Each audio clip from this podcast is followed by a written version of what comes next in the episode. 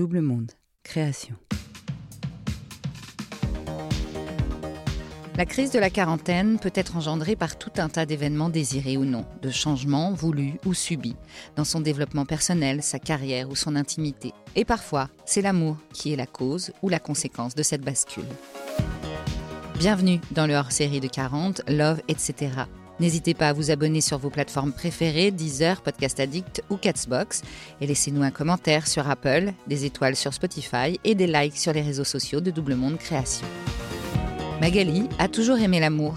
Elle est même une passionnée de l'amour. Elle vit pour l'amour et par l'amour de son métier, de son art, la musique, de sa famille, de ses enfants et bien sûr des hommes. Mais quand on aime aussi passionnément, la chute peut être parfois dure. Ne pas rester dans la déception, surmonter la colère pour aimer encore. Passionnée de l'amour, première partie. Bonjour, je m'appelle Magali, j'ai 48 ans et euh, l'amour, C'est clairement ce qui m'a fait avancer dans la vie depuis toujours.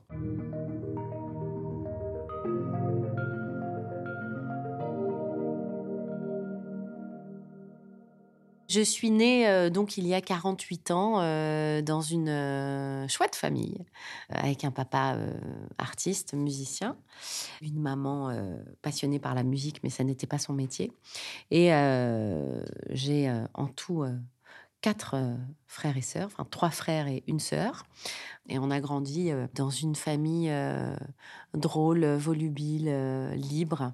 Tout allait plutôt très bien jusqu'au moment où ça commençait à devenir plus compliqué avec mes parents, comme dans beaucoup de familles, mais voilà, des parents qui s'entendaient plus, qui, qui se sont mis à, se disputer jusqu'à divorcer quand j'avais 14 ans. J'ai senti qu'à 14 ans, je suis passée du stade de tout va bien à, rien ne va plus. Voilà, avec, avec des choses assez compliquées qui se, sont, qui sont passées. Donc, on va dire que le regard que j'avais sur le couple et sur l'amour a, clairement euh, changé euh, à ce moment-là de ma vie. J'avais une vision de l'amour qui était pleine, qui était euh, joyeuse, qui avait rien de douloureux pour moi. amour et souffrance, c'était antinomique, clairement, à cette époque-là.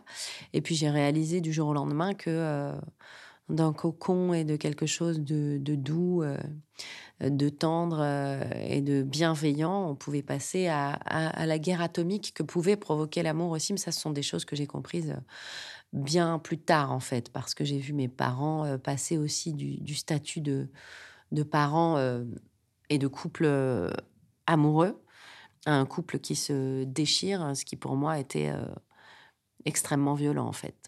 Et donc, je pense que ça a été euh, le premier, la première grosse blessure de, l'amour, ça a été celle-ci. Ça a été celle d'être le témoin de la déchirure amoureuse de, mes parents.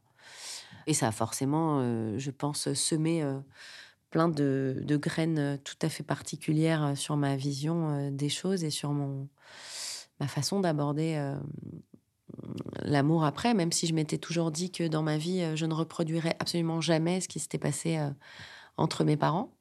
Mais ce que je pense avoir réussi à faire. En revanche, ça, dans ma vie de femme, ça a clairement semé, euh, à mon avis, la zizanie sur beaucoup de plans.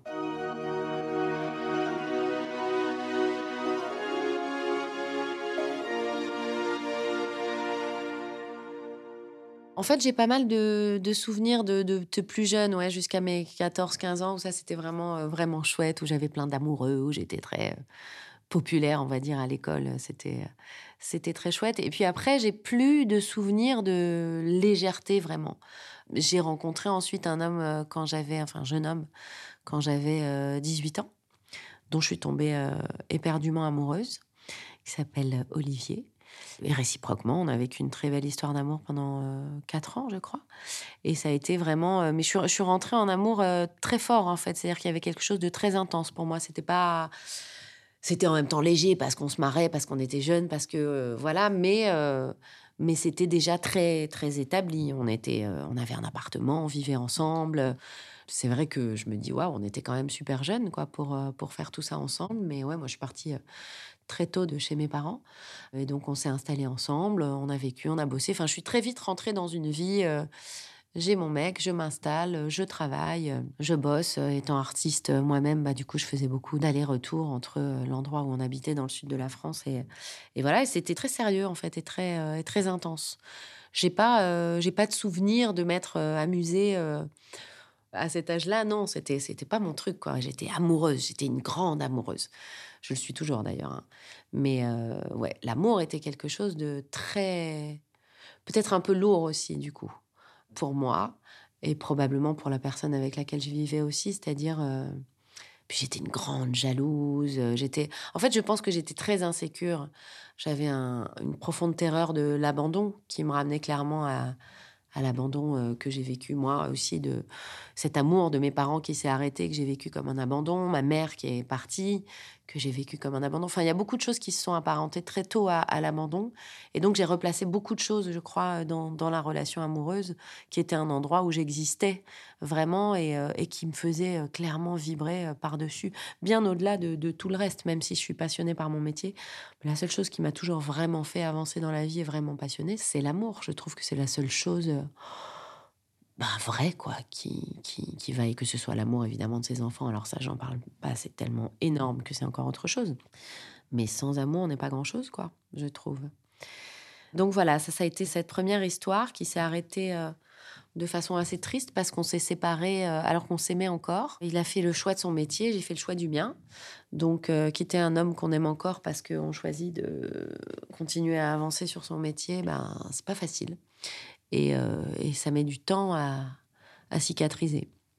Le fait que je sois euh, comédienne et chanteuse m'a aussi euh, plongée dans cet amour-là qui est quelque chose d'énorme parce que même dans mon métier, on est dans une relation d'amour, que ce soit vis-à-vis du public, vis-à-vis des gens avec lesquels on travaille. Alors c'est pas, c'est une autre forme d'amour, mais je veux dire en tout cas de il y a euh, le regard des autres qui est extrêmement important, comment on existe à travers le regard des autres, comment on est choisi ou pas pour un projet. Tout ça résonne toujours euh, dans l'affect, quoi. Il y a vraiment quelque chose qui est lié à l'affect en permanence et qui du coup est parfois extrêmement douloureux parce qu'il n'y a rien de rationnel là-dedans. Donc euh, c'est vrai que dans ma vie, tout a toujours été guidé par ça.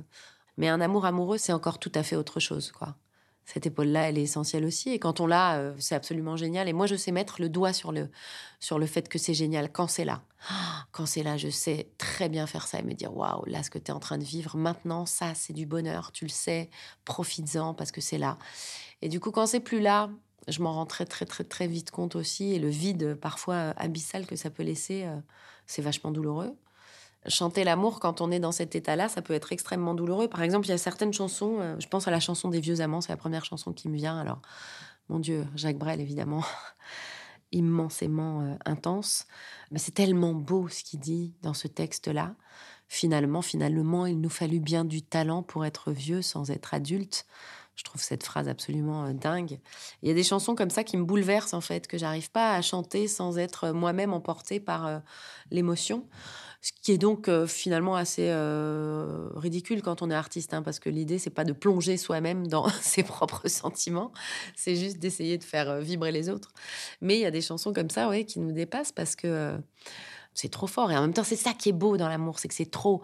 Moi, je suis trop, je suis un peu trop. Je sais que je suis quelqu'un d'un peu trop. Voilà, je me suis longtemps demandé si j'étais pas hyper sensible parce que je suis trop. Mais mes amis me le disent et je pense que ils m'aiment euh, pour ça aussi. Mais, mais parce que, oh, waouh, la vie, c'est tellement génial, c'est tellement dingue, c'est tellement extraordinaire. Je sais pas quoi faire de tout ça en fait. Tous ces sentiments qui débordent de cet amour qui est là, je, je voudrais le crier. Euh, au monde entier. Puis quand on a fait face à soi quelqu'un qui n'est pas forcément prêt à le recevoir parce que, euh, bah parce que cette personne-là n'est pas dans les mêmes dispositions, c'est compliqué. Tu as l'impression de te heurter à un mur.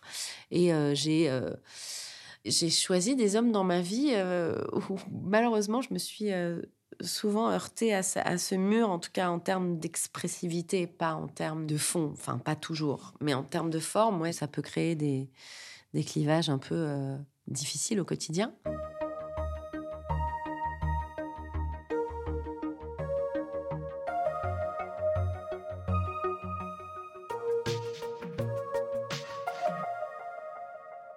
Après, bah, j'ai fait quelques rencontres, voilà. Et puis, et puis ensuite, j'ai rencontré euh, le père de mon fils. Ça a été euh, une très belle histoire qui a duré 12 euh, ans. où là, pour le coup, on était extrêmement différents l'un de l'autre. Hein. On était On avait vraiment des, tempéraments très très différents, mais ça, ça a marché parce que c'était quelqu'un de d'intense, de, profond, qui me rassurait beaucoup, qui avait dix ans de plus que moi. Et je pense que j'avais besoin aussi de ça pour, pour me poser, de par, voilà, vu, d'où je venais, de ce que j'avais vécu avec mes parents, cette, blessure d'enfance qui est restée très, très profonde, ben, de tomber sur un homme rassurant, avec qui je pouvais me projeter, avec qui je partageais aussi le même métier. Il était, il était musicien. Ça a été une très belle histoire qui a duré 12 ans et qui a donné naissance à un, merveilleux petit bonhomme qui a 18 ans aujourd'hui. À ce moment-là, j'ai trouvé un amour bien plus raisonnable. Bien plus raisonnable. Et je pense que c'est ce dont j'avais besoin à ce moment-là de ma vie. J'avais 24 ans quand je l'ai rencontré. Et j'avais besoin justement de quelque chose de posé, quoi. J'avais besoin de me poser. Et c'est ce que j'ai rencontré euh, avec cet homme-là. Ça m'a fait un bien fou parce que euh, du coup, euh, voilà, on s'est posé, on a fait un beau projet ensemble, on a, on a acheté une maison ensemble, on a, on a fait un enfant et on va dire que ma folie amoureuse était un peu mise sous couvercle à ce moment-là. Mais ça me convenait. Enfin, je pensais que ça me convenait en tout cas parce que c'était bien, c'était, ça me faisait du bien. Et puis, puis au bout d'un moment, on est, on est rattrapé par sa vraie nature aussi. Et, euh, et je pense que les, les, les, dix ans qui nous séparaient euh, ont fait qu'au bout d'un moment, euh, c'est pas l'âge en soi, mais c'est le chemin de vie qui correspond à, l'âge qu'on a à ce moment-là. Et puis moi, j'ai été rattrapée par, je pense, mon bouillonnement intérieur, ma folie mon envie de, vivre des choses plus intensément et puis qu'on s'est on est rentré un petit peu en, amours euh, tous les deux. Et ça, c'est compliqué, quoi, à un moment donné, de se dire, bon, bah écoute, on a, on a fait un, beau bout de chemin ensemble, mais euh, voilà, on se, on se correspondait plus. Donc on s'est séparés. Ça a été euh, évidemment extrêmement douloureux aussi, parce que parce qu'on s'entendait bien. Mais voilà, ça me correspondait plus à ce moment-là. Et là, je rencontre un homme tout à fait différent et là, c'est une espèce de passion amoureuse totalement dévastatrice. C'est-à-dire que je suis passée d'une relation calme, posée, euh, à quelque chose de complètement fou, qui me rendait extrêmement heureuse, mais qui a été euh, euh, dévastateur. je ne pensais pas que ça pourrait l'être à ce point-là. Mais je suis arrivée à la conclusion qu'on s'était rencontrés, qu'on s'était mis ensemble pour la seule et, unique sublime raison d'avoir une fille ensemble. Et pour ça, je regretterai jamais euh, ce qui s'est passé, même si ça a été euh, extrêmement compliqué.